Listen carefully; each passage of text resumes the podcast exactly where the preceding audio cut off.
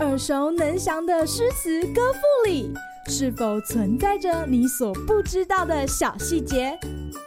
快跟着师傅麦恩居一起补充韵文当中的小惊喜！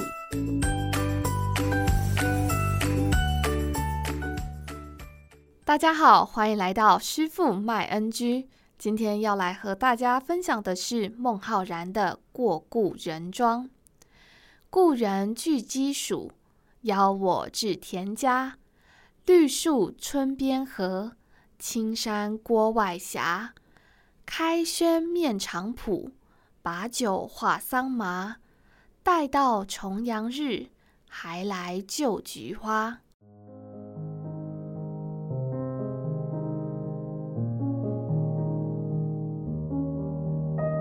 农家乐是孟浩然的最爱，在前往拜访好友的路上，不仅绿树围绕。城墙外还有青山作为背景，一片绿意盎然，让然哥在长安紧绷的心情得以放松。到了好友家，他更是一边与好友闲聊起今年桑麻的收成，一边饮酒，吃着鸡肉与黄米饭。气氛欢乐到直接相约重阳节时要在一同饮酒赏菊花。果然还是熟悉的朋友及田园风光最对味，有别于官场求职的失意沮丧，或面对帝王的紧张窘迫。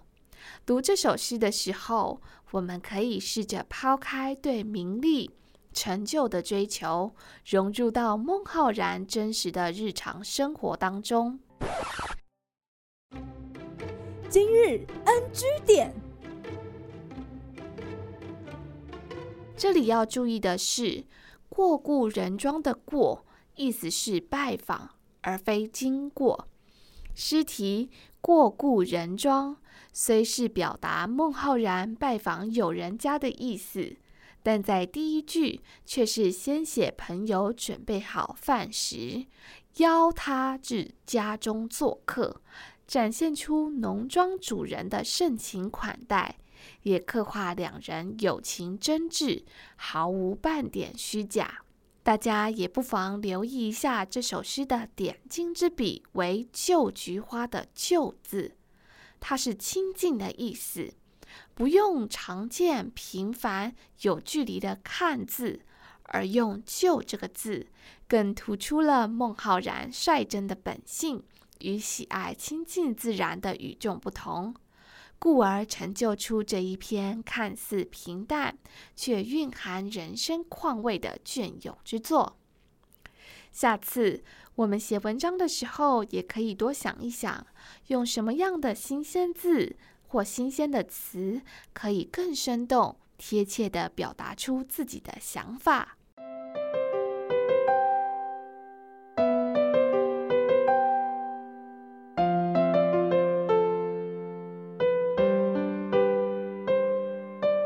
《唐诗摘抄》卷一就说到了：“全首俱以信口道出，笔尖积不着点墨。”浅之至而深，淡之至而浓，老之至而媚，火候至此，并烹炼之机俱化矣。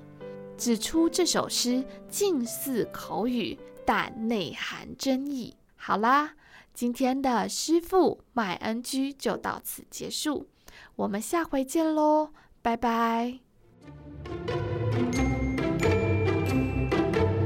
感谢收听今天的师傅麦恩居。